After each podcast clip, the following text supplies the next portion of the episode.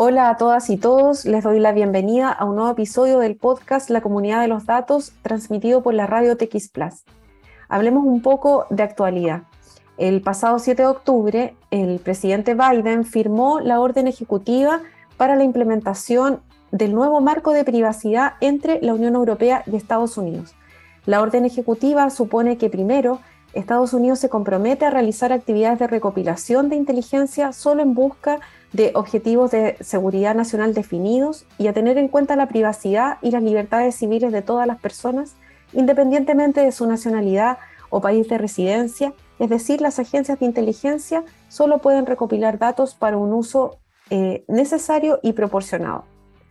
También establece que podrán dirigirse reclamaciones sobre las medidas de vigilancia de Estados Unidos eh, y en una primera instancia al oficial de protección de libertades civiles de la Oficina del Director de Inteligencia Nacional. También se crea un tribunal de revisión de protección de datos dentro del Departamento de Justicia para atender las reclamaciones de los ciudadanos de la Unión Europea en esta materia. Si bien el enfoque de la orden ejecutiva es garantizar que las empresas puedan continuar enviando datos entre la Unión Europea y Estados Unidos siempre que cumplan con los estándares eh, establecidos por el Tribunal de Justicia Europeo por allá eh, del año 2020. El marco de privacidad de Biden también extenderá estos derechos de privacidad para ciudadanos estadounidenses.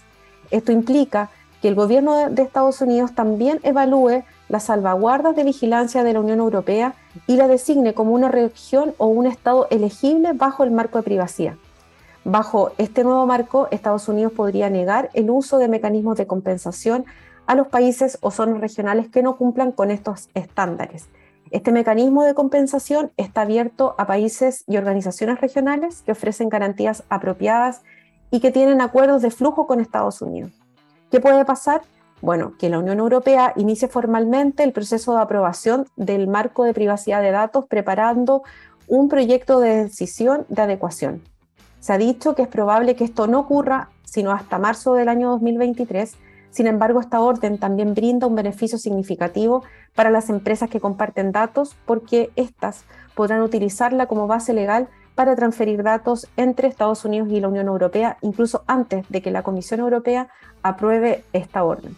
Mientras ya Max Trem, quien con sus demandas ha anulado eh, dos acuerdos de transferencia internacionales de datos, ha dicho que como no hay cambios en la vigilancia masiva, supone que esto volverá al Tribunal de Justicia de la Unión Europea.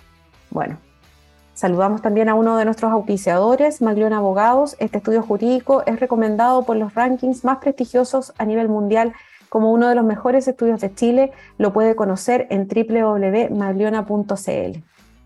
Bueno, y hoy eh, estamos con Ana Karen Cortés. Ana Karen es abogada eh, costarricense, experta en protección de datos personales, en el Reglamento General de Protección de Datos en Derechos Digitales y Legal Tech. Hola Ana. ¿Cómo estás? Hola Jessica, ¿cómo estás? Me siento muy agradecida de estar hoy en tu programa y sobre todo de poder reflexionar y, aportar un, granito de arena ¿no? a, la, cultura digital. Así que saludos. muchas gracias. Bueno, Ana Karen eh, fue directora nacional de la Agencia de Protección de Datos de los Habitantes de Costa Rica. Eh, también eh, es participante activa de la Red Iberoamericana de Protección de Datos de hecho nos conocimos en, esa instancia, actualmente es consultora en protección de datos personales para el Banco Interamericano de Desarrollo y también se desempeñó como co-coordinadora para América Latina del proyecto Fortalecimiento de la Estrategia de Lucha contra la Violencia de Género en Internet del programa Eurosocial Plus, con quien con Ana participamos coordinamos juntas ese proyecto tan bonito de, sobre violencia de género. Así es que, bueno, la idea de este programa es un poco conversar sobre justamente esta, este fenómeno de violencia digital y cómo está impactando también en América Latina y cuáles son estas proyecciones para la región eh, de lo que viene tanto para este año como el, que, el siguiente. Así que Ana, eh, un poco conversar sobre, sobre esto, que trabajamos tanto tiempo, dos años.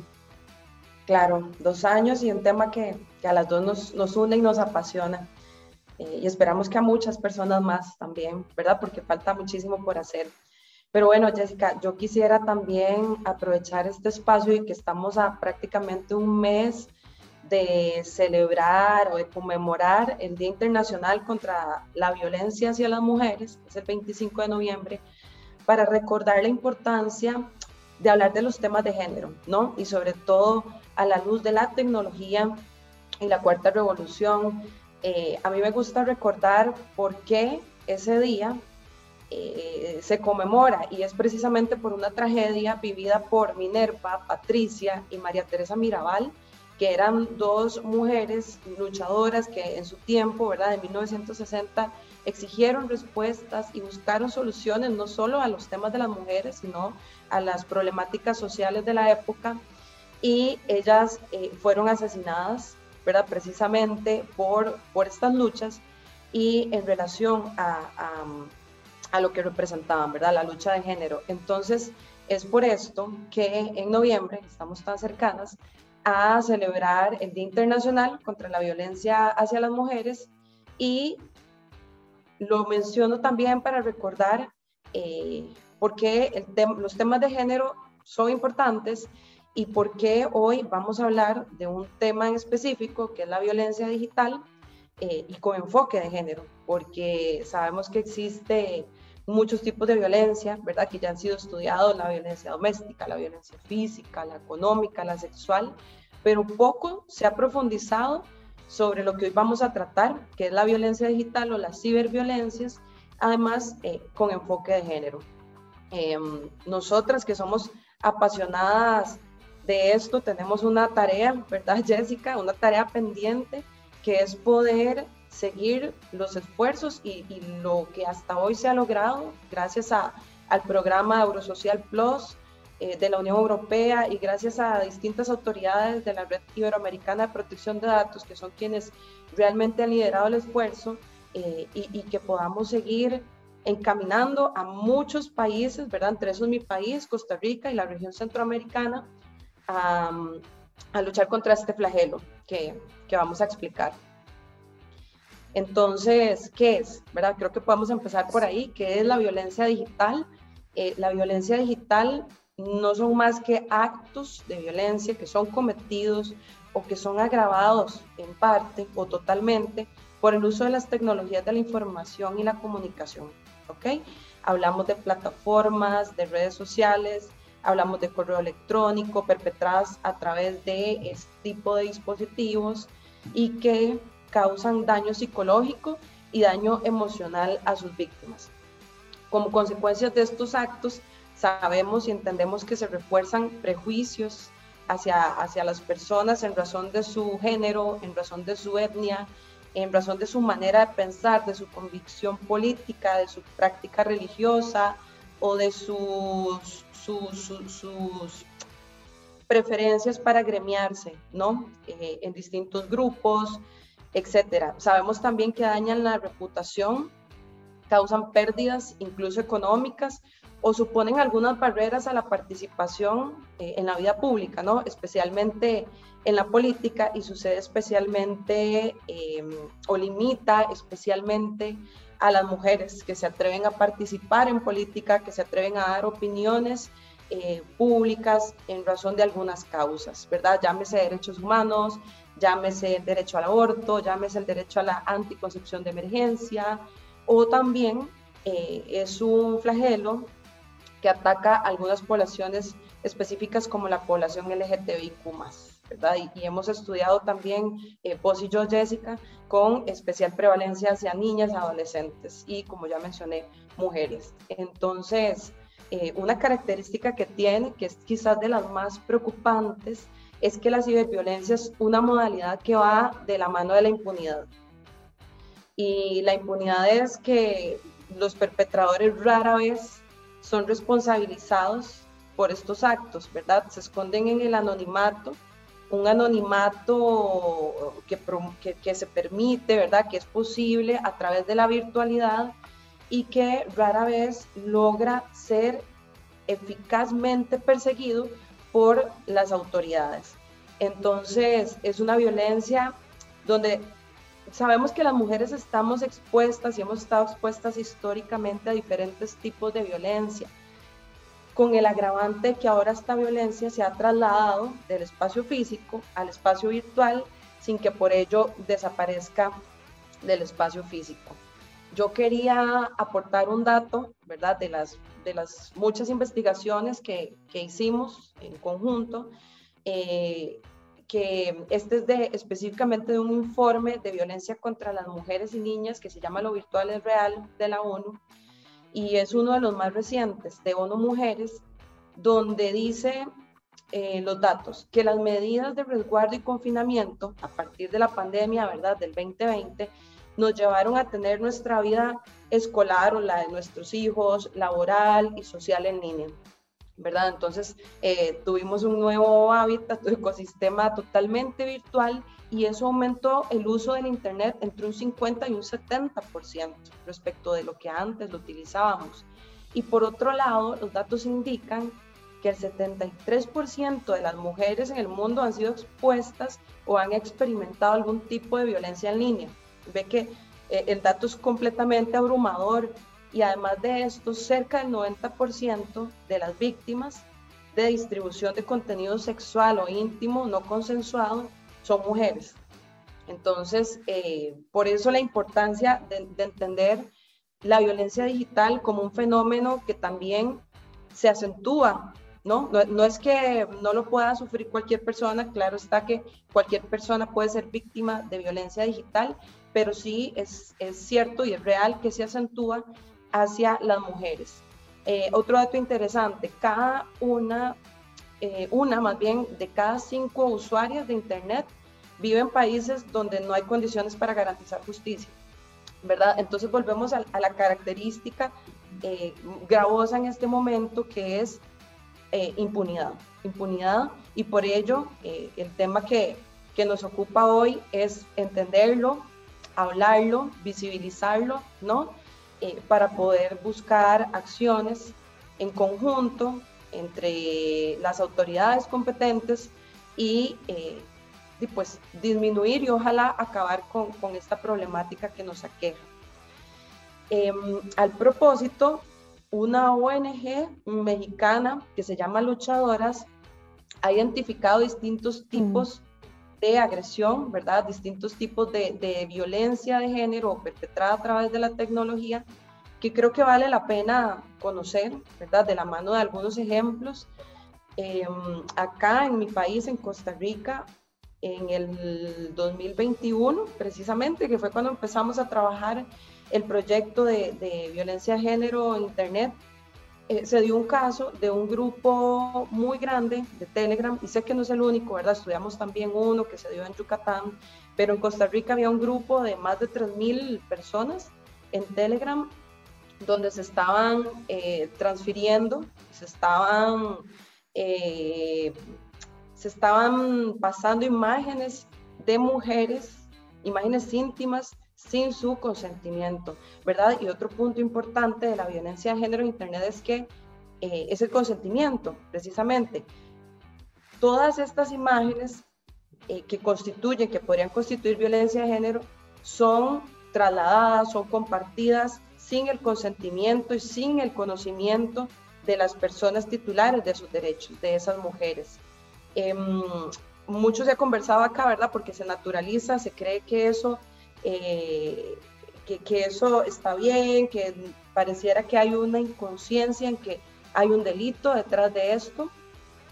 Eh, entonces se hace con total naturalidad, cuando en realidad aquí en Costa Rica y en muchos de los países de nuestra región, esto está penalizado, ¿no? Hay delitos penales por violación de datos personales. En Costa Rica en específico hay un delito en el Código Penal que está penado con prisión eh, ¿verdad? Por, de dos a cuatro años con sus agravantes y en otros países también los hay.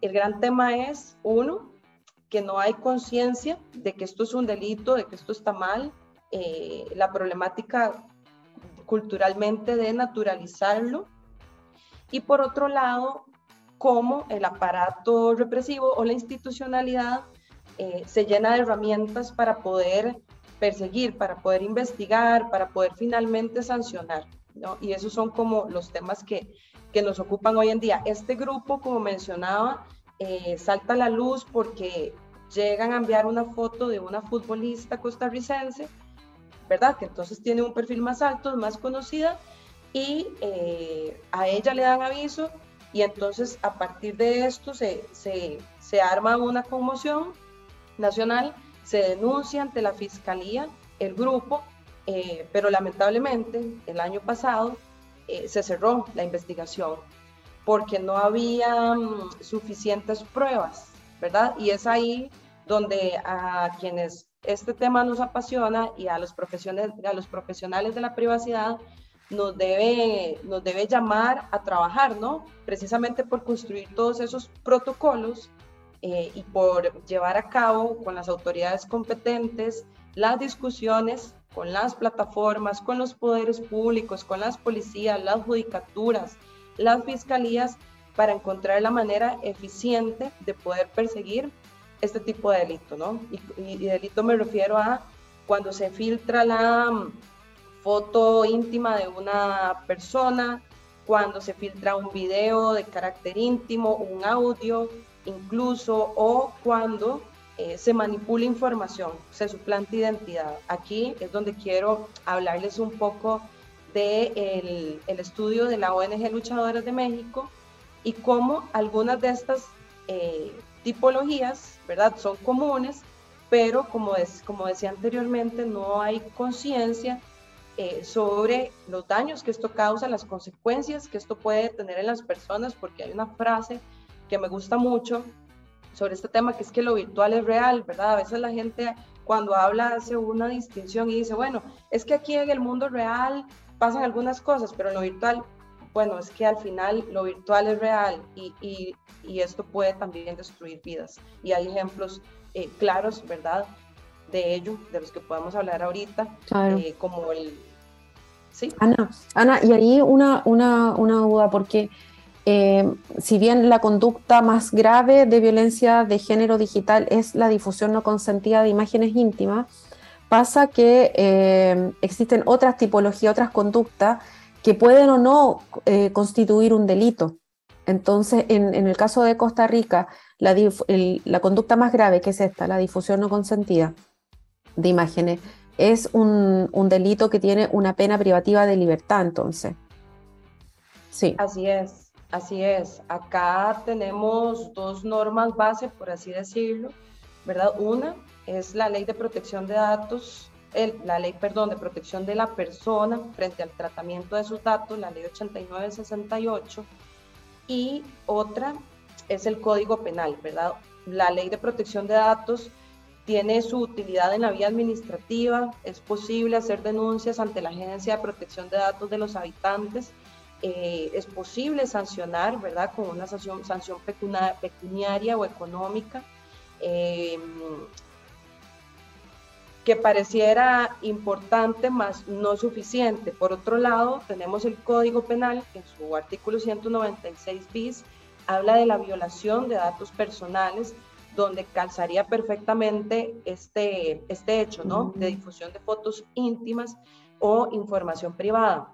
Y como mencionaba anteriormente, es un tipo penal que, que implica o que podría implicar eh, la, la, pena privativa de libertad, ¿verdad? Años de cárcel eh, y dependiendo de cómo se perpetúa, es decir, si, si hay menores de edad de por medio o si se trata de una persona del círculo cercano de confianza, podría tener agravantes, es decir, más años de, prisión.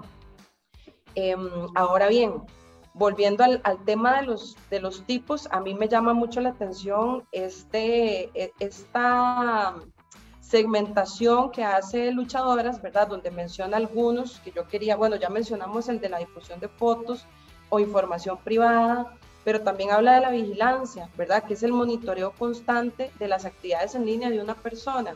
Eh, y que esto es algo que pasa a veces entre parejas, es, lamentable, pero que pasa eh, y que utilizan algunos software, incluso hay un software que se llama spyware, donde se puede colocar en el teléfono de la otra persona y estar espiando su vida privada, accediendo a sus redes sociales, a sus plataformas y obteniendo información desde otros dispositivos, ¿no? Oye, eso, eso es súper, eso es súper común. Fíjate que a mí me han llegado algunos casos de personas que me cuentan que están siendo monitoreadas por exparejas que no saben de qué manera eh, han accedido a su dispositivo. Y fíjate que hace unos días atrás encontré, veía una noticia justamente sobre este tema en que eh, Australia tiene una política pública, tiene un fondo destinado para el peritaje de dispositivos eh, y equipos informáticos eh, de las mujeres por este tema de, violencia, por monitoreo y por eh, seguimiento, monitoreo de, por parte de parejas o exparejas a, las mujeres. Son en, en, Australia. Bien interesante porque hoy, por ejemplo, ¿dónde podría recurrir una mujer que que sospecha, que tenga sospecha fundada de que está siendo monitoreada por un tercero a través de sus dispositivos o en su hogar. detectar ese tipo de, de, software o, la manera en que, en que están llegando esa información. Creo que es bien interesante, nosotros igual en América Latina estamos como bastante, bastante lejos de, de poder desarrollar ahí eh, un trabajo que, que, sea eficiente finalmente frente a las víctimas de, estos casos. Claro, claro. Y, esa es la gran pregunta, ¿no? Si te das cuenta o si sospechas a, quién acudís, a quién acudimos en, nuestros países, a, qué autoridad, eh, ¿verdad? Pública que pueda atender este tipo de casos que son tan comunes. Y creo que por ahí, eh, Jessica, sería interesante luego explorar eh, cómo darnos cuenta o cómo, cuáles son los indicios para pensar que tenemos un software de estos que nos está espiando desde otro dispositivo, ¿no? Porque a veces se ha dicho, bueno, es que el teléfono se recalienta, ¿verdad? hay teléfonos que se calientan, eh, pero bueno, eso sería tema de otro programa y otra discusión. Eh, ¿Cómo darnos cuenta? ¿Cómo darnos cuenta que efectivamente hay un software de estos en nuestro computador o en nuestro celular eh, y que nos están espiando a la distancia? A veces las personas se dan cuenta porque la pareja no soporta, ¿verdad? Una cena de celos, etcétera, y ahí es cuando cuando explota, pero no deberíamos de tener que llegar hasta ese momento. No, y también caso de desconocido, hace unos días acá en Chile también apareció una, una noticia, una actriz que ha sido acosada, eh, y un acoso también cibernético, eh, durante los últimos tres años, entonces también con envío de, de fotografías eh, sexualmente mm, abusivas también, no solicitadas, por supuesto. Entonces, eh, y uno se da cuenta, ¿cierto, Ana?, que, que, cuando una persona, una mujer es víctima de un caso de violencia digital, no solo se trata de, de un solo tipo o tipología de conducta, eh, es una serie de conductas que puede haber un, un acceso no autorizado, un monitoreo, eh, una difusión no consentida, la extorsión o sextorsión, por ejemplo. ¿cierto? Y, y, y a propósito de lo que decís, es importante señalar que está encadenado, o sea, vamos a ver, acá me recordaste ahorita un caso de una ex Miss Costa Rica, acá que salió hace dos meses tal vez, donde ella sufre de acoso predatorio. Y el acoso predatorio es, es este acoso que no, no, la deja salir. Eh, cuando ella va a trabajar a los centros comerciales, la persona la persigue. Eh, como ella es una influencer, entonces publica dónde está, entonces el, chico llega a todos los lugares. Em, ¿Me entendés? Es una cuestión constante que se perpetúa a partir de muchos de estos tipos em, de, violencias digitales, ¿no? Porque él ha utilizado desde acosarla en sus redes sociales eh, hasta llegar físicamente al espacio donde ella está, le escribe chats constantemente, le manda audios donde le dice que se tiene que acostar con él, ¿me entendés? Todo esto está encadenado. Y cuando analizamos el caso de esta persona, de esta ex Miss Costa Rica, encontramos que tiene cuatro o cinco de los tipos identificados como violencia de género en Internet, pero que además desembocan en una experiencia negativa física donde él la persigue, donde ha llegado a su apartamento, donde ha intentado abrirle su puerta mm. eh, y, todo a partir de este encadenamiento de, de poder conocer dónde está ella a partir de estar acosándola y revisando sus redes sociales. Eh, bueno, en casos así hay, hay un montón. em, robo de identidad o perfiles falsos. También se han dado casos de chicas, eh, has visto en Instagram, que empiezan a decir, por favor ayúdenme a denunciar este perfil porque me crearon un perfil falso de OnlyFans, por ejemplo, ¿verdad? Que es eh, una plataforma donde se venden imágenes íntimas eh, y, claramente se hace con, con el objetivo de desprestigiar o de dañar la reputación de, de alguna mujer. Eh, luego, un tema que también me parece importante porque acá en Costa Rica, después de la campaña política, se hicieron algunos estudios sobre los discursos de odio y cómo eh, estos discursos de odio incitan a la violencia, violencia que se perpetúa en las redes sociales, pero que después pasa al plano físico, ¿no? Al plano verbal, a, ir y tirarle huevos a la casa de alguna personalidad política. Eh, y acá también hubo un estudio que decía que se había incrementado en más del 70%, ¿verdad? Entonces, como estos discursos de odio también son parte de, este gran engranaje que es la violencia digital y, lleva a su vez a amenazas, a que las personas empiecen a temer por su vida y a que no se sientan seguras ni siquiera en su propia casa, ¿verdad? Eh, ataques coordinados es otro, que, otro tipo que a mí me mm. llama la atención, que incluso ahora se utilizan troles, ¿no? Troles para poder atacar a una persona sucede principalmente con, con figuras políticas o con, o con, mujeres que son famosas o que son eh, reconocidas, ¿verdad? Y con la agravante de que lo que se genera acá, por, por eso decimos, la afectación no es solo, hay una doble afectación, no es solo que se difunda la foto o que te maltraten en internet, sino que va más allá. Las personas empiezan a cerrar sus redes sociales, disminuyen su participación política, entonces, si, querían decir algo, denunciar una situación eh, o tener una posición sobre algún tema específico, entonces mejor ya no lo, no lo hacemos porque nos van a señalar, nos van a maltratar, eh, ¿verdad? Y eso al final limita muchos otros derechos digitales, Jessica. Limita la libertad de expresión, limita el derecho a una vida libre, eh, violenta el derecho a la protección de datos personales y a la privacidad, afecta a los familiares de esa persona. Eh, tiene, tiene consecuencias eh, multidimensionales. Múltiples, exactamente. Oye, Ana, creo que, mira, nos quedan unos minutos. Sería importante acá también reflexionar sobre eh, la importancia que tiene hoy para todos los países de América Latina contar con alguna vía de apoyo también por parte de las plataformas de Internet. Eh, justamente porque ya lo vimos en un proyecto de, que tiene Europa, eh, bueno, España en, en, particular, la Agencia de Protección de Datos, con un proyecto que es el canal prioritario, ¿cierto? Y cómo podríamos nosotros en América Latina también buscar ese apoyo y tal vez es necesario hoy día pensar en una red, eh, en una red que pueda em, unir a todos los países latinoamericanos que que estamos viviendo este fenómeno que va en aumento de la violencia digital.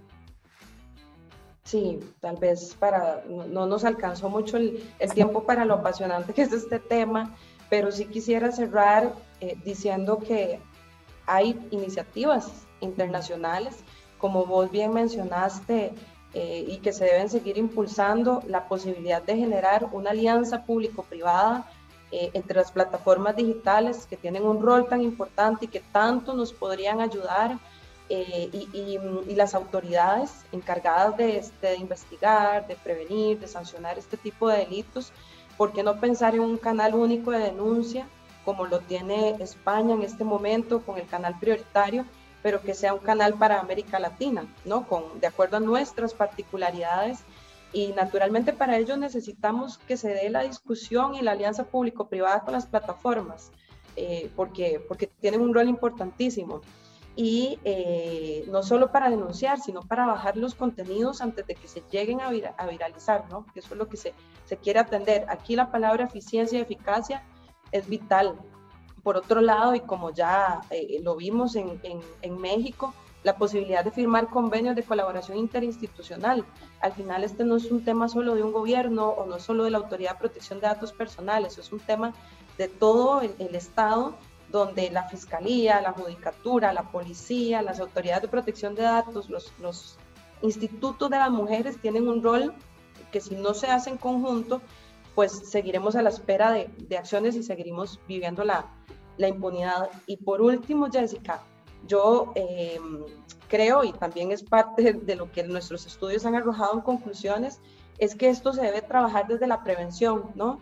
Desde la prevención, desde las etapas formativas del, del sistema educativo, deberíamos de contar con programas de educación digital, porque así definitivamente podríamos atender muchas cosas, atajar muchas cosas antes de tener que llegar a, la reacción del aparato represor, que es tan lenta y que es tan cara y que a veces genera muy pocas respuestas a, las víctimas, ¿verdad? Entonces, eh, el llamado también es para que podamos trabajar y formular en conjunto con, las autoridades que antes mencioné y con el sector privado también estrategias formativas para entender eh, que esto es un problema cultural para entender eh, que desde la educación podemos generar eh, masculinidades distintas, podemos empoderarnos de nuestros derechos digitales y, y generar eh, un efecto disuasor desde esta primera etapa. Oye, sí. Bueno, yo sumaría también el trabajo de la, de la sociedad civil para... para Puedes hacer eso en la app Contactos. Mira, esto me está respondiendo mi, mi iPhone. Eh, la sociedad civil, que es importante también que esté, que esté presente en, en, en, el desarrollo de cualquier tipo de estrategia que se pretenda con las plataformas de Internet y, y los estados también. Así que bueno, Ana, sí, Ana, Karen, muchas gracias por tu tiempo. Em, muchísimas gracias por venir a la comunidad de los datos. No, gracias a vos y yo encantada de, reflexionar y de compartir conocimiento y gracias por este espacio que tanto nos enseña.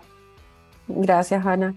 Bueno, ¿sabía usted que el pasaporte chileno es el más eh, poderoso de América Latina, que abre puertas para acceder a 174 países eh, sin visa, ubicándose en el lugar número 3 a nivel mundial? IDEMIA, fabricantes del pasaporte en Chile, hacen el mundo más seguro, son líderes en identidad y biometría y entregan tecnología sofisticada a escala ciudadana. Bueno, los dejo invitados también a participar en la segunda versión de los premios más importantes del ecosistema TIC en Chile, Tech Awards, eh, Awards de ACTI, un reconocimiento honorífico que destaca iniciativas, personas, organizaciones públicas, privadas, empresas y emprendimientos en el área de, las TICs por su carácter innovador, sustentable e inclusivo. Las postulaciones y nominaciones a estos premios se van a recibir hasta el día 28 de octubre. Eh, y las bases para postular y nominar las puede revisar en el sitio web del evento eh, www.techawards.cl.